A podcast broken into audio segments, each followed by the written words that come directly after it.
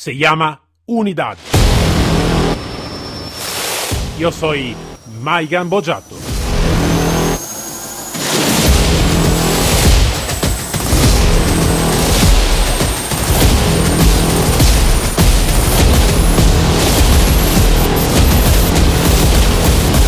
Unidad K9.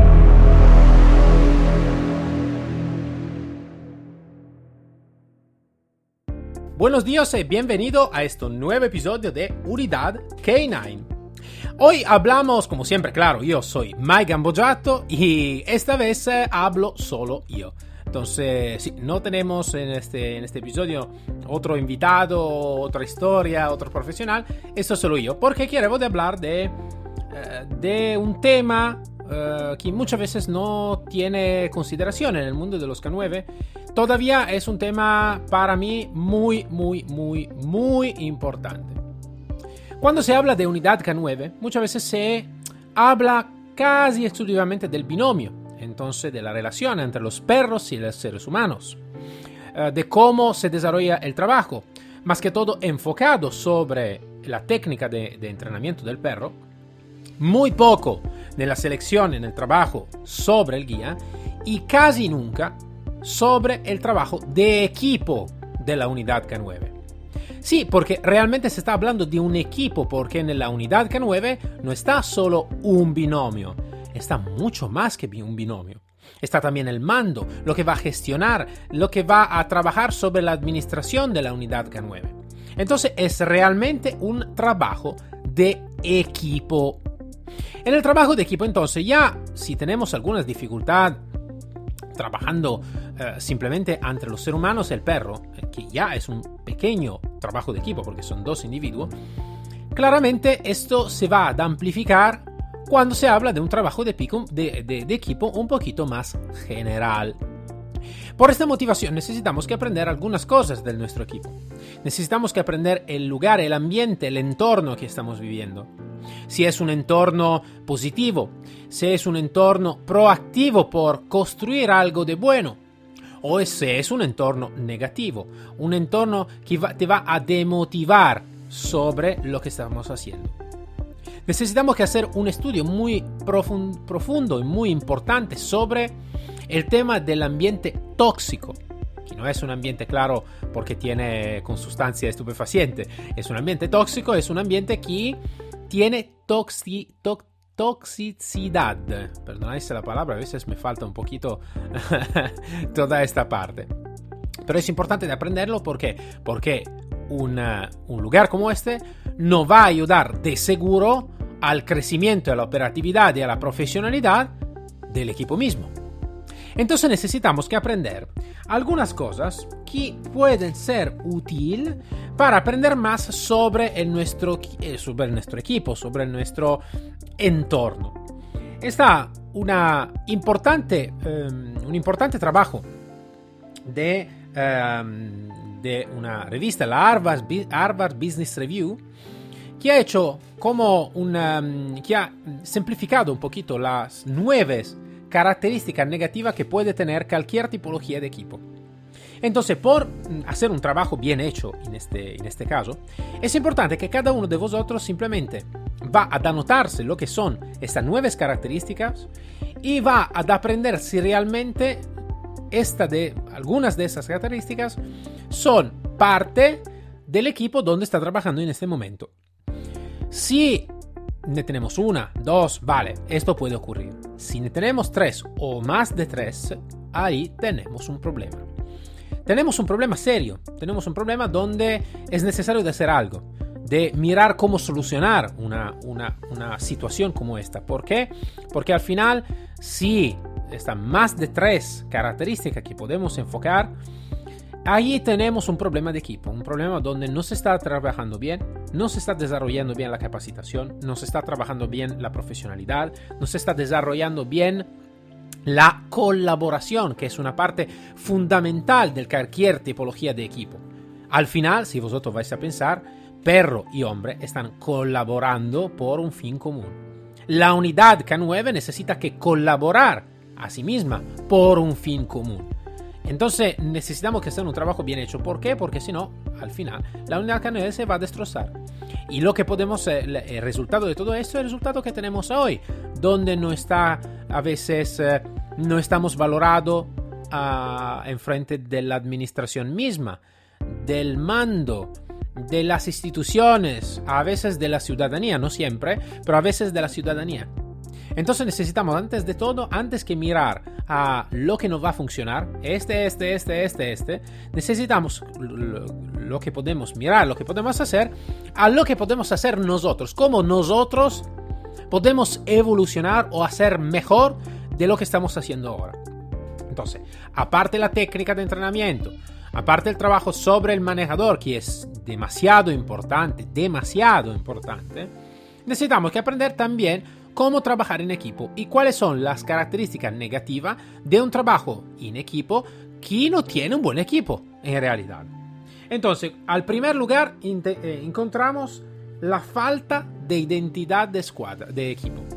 Entonces, la falta de identidad, no tiene, el equipo no tiene una identidad, no tiene una bandera, no se va a identificar con algo, no tiene una real misión, una real visión, entonces puede ser que alguien la tiene, mal el equipo mismo, que es realmente como un cuerpo, ¿no? Porque un equipo tiene una, como, estamos muchas células, ¿no?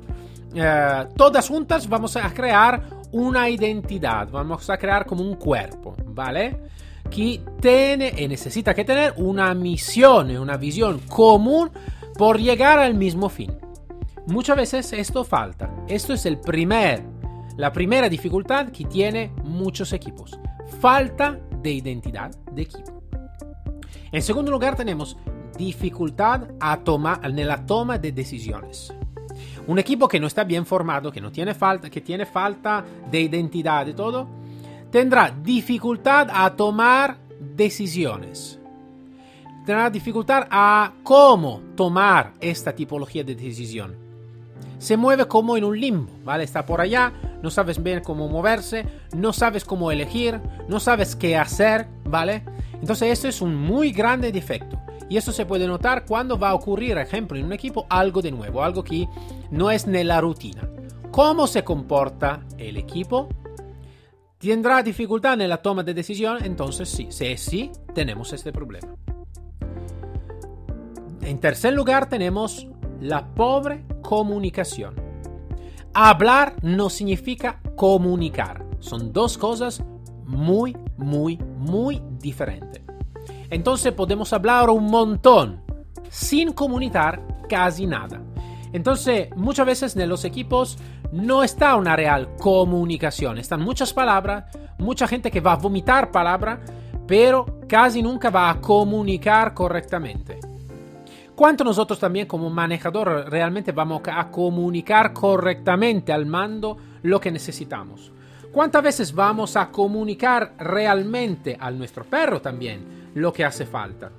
¿Cuántas veces con los otros manejador o instructor vamos a comunicar realmente cómo hacer la cosa o cómo no hacerlo? Entonces, si esto no existe, entonces simplemente está un palabra, palabra, palabra y poca comunicación, esto es un nuestro defecto. Al cuarto lugar tenemos incapacidad en el solucionar conflictos. En todos los equipos van a ocurrir conflictos, ¿sabes? Discusiones, enfrentamiento, lo que sea. La cosa más importante es saber cómo solucionar un buen equipo al final, después de un enfrentamiento, después de una de una pelea verbal, después de una discusión de lo que sea, va a traer el máximo éxito sobre la charla que ha tenido antes. ¿Por qué? Porque esto da a crecer, seguramente, da a crecer y va a implementar eh, en manera brutal lo que se puede hacer. Solo a través del enfrentamiento podemos dar a crecer evolucionarnos. Todavía, si no tenemos la capacidad de solucionar todo esto, ahí tenemos un grande problema. Al quinto lugar tenemos falta de participación, de compromiso, ¿vale? Muchas veces en la unidad K9 mm, va a faltar el compromiso. El compromiso de hacer algo de mejor, de mejorarse, siempre como equipo. no estar parado en un lugar, no mirar solo el, el propio lugar, el propio entorno, ma mirar también otro entorno, otra experiencia, para mejorarse siempre. Falta de compromiso, ¿recordáis? ¿Cuánto es el mi compromiso? ¿Cuánto es el compromiso de los demás en el interior de la, mi unidad? Al sexto lugar tenemos falta de creatividad. Muchas veces un equipo mal hecho, que no tiene comunicación, que le falta la identidad, que no, no puede tomar decisión y todo, falta también la creatividad de solucionar. ¿Cómo puedo uh, solucionar a través de la mi creatividad? ¿Cómo puedo crear algo de nuevo? Hago una capacitación y hago siempre la misma. Bubum, bubum, bubum, bubum. ¿Por qué no mirar algo de nuevo? Algo de desconocido ¿Cómo puedo enfrentarme a algo que parece un obstáculo muy importante y solucionarlo con creatividad? Al lugar 7 tenemos uh, falta de pensamiento grupal. Entonces, esto va a ocurrir muchísimo nel, nel tema de los K9. L'ego de cada uno. L'ego puede ser una buena cosa, claro ma el demasiado ego va a destrozar la unidad. Se mira también con muchos entrenadores. El mi método es el mejor del mundo. El, este es el mejor del el mi, el mi, yo, yo, yo, yo, yo. Esto es una falta brutal de pensamiento grupal.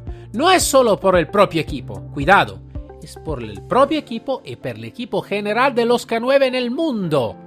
Una muy grave falta. La muy grave falta. El demasiado ego de los seres humanos. Al lugar 8 tenemos liderazgo ineficaz. Liderazgo ineficaz. El equipo no tiene realmente un líder. No se sabe quién es. Puede ser que tiene un jefe, pero no tiene un líder lo que va enfrente y va a tirar, como se dice, el trineo, ¿vale? Los que es un ejemplo por el grupo. A veces esto no ocurre. Entonces en nuestro equipo no tenemos un líder, un real líder, nos falta esta característica. Al lugar 9, el último lugar, tenemos una incorrecta distribución de la carga de trabajo. Alguien va a hacer muchas cosas y alguien no va a hacer nada. La falta de eh, rol, la falta de eh, rol jerárquico, la falta de mm, organigrama funcional, de organigrama jerárquico. Estos son una de las mm, más grandes causas para destrozar un equipo. El organigrama funcional, el organigrama jerárquico son base imprescindible por cualquier tipología de equipo que quiere de enfrentarse a un mundo complicado, que es el mundo de los K9. Entonces, estas son las nueve características. Ahora, la cosa más importante es que cada uno de vosotros va a pararse un segundo, creo, espero que se lo ha apuntado todo, y va a mirar realmente cuáles son las características negativas que tiene en el suo mismo equipo. ¿Ne tenemos una? Vale, Necesitamos que solucionarla. Ya tenemos dos. Y esto es, eh, como se dice, luz amarilla, ¿vale? Necesitamos que mirar un poquito cómo es la cosa para solucionarla. Desde tres ya estamos en luz verde. Eh, perdona, en luz roja. Es necesitamos que solucionarlo sí o sí. Después de tres, eh, ojo, ojo, necesitamos que hacer algo de realmente bueno necesitamos que hacer capacitación buena sobre el trabajo en equipo, porque realmente nuestro equipo se está destrozando. Es muy probable que será un ambiente tóxico. Es muy probable que esto va a crear algo de muy malo sobre los seres humanos y también sobre los perros. ¿Cómo pueden al final performar correctamente los perros y los seres humanos si vivimos en un, lugar tóxico, donde no está la falta de este, este, este, este, este, este, este, necesitamos que solucionarlo. Y muy pronto necesitamos solucionarlo. No esperar mucho tiempo, esperar que algo va a cambiar. Recordáis una cosa muy simple. La persona o el equipo que va a crear el problema no es la misma persona, el mismo equipo que puede solucionarlo también este problema. Si tú lo has creado, no es la persona que lo puede solucionar. Entonces necesita ayuda. Entonces, el ejercicio que voy a dar, un consejo que voy a dar es, vais a mirar con cuidado si estas nuevas características negativas existen en el vuestro equipo o no existen en el vuestro equipo. Dicho esto, me voy a saludar y me doy cita al próximo episodio de Unidad K9, puede ser con un otro profesional y una otra historia. Hasta luego todos.